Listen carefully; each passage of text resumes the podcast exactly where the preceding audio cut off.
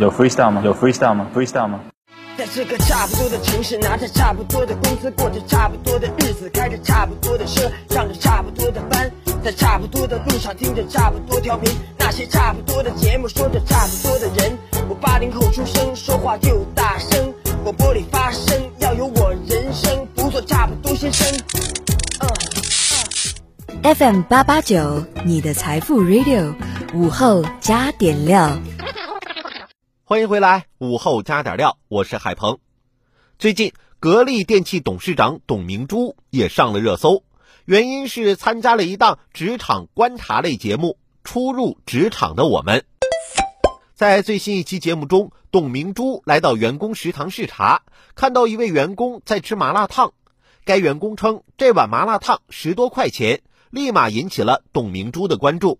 食堂档口人员表示。麻辣烫采用荤素统一价格，每斤十八元，而青菜卖出近二十元一斤的价格，令董明珠觉得十分不合理。虽然在外面来说这个价格并不算贵，但对于自家食堂却并不合适。董明珠表示：“我们的员工每天一个月就拿那么多钱，对他们来说，一顿少两块钱，一个月少两百块钱，他们就会有两百块钱去买更好的东西。”许多网友表示十分羡慕，有网友称这么好的老板都是别人家的。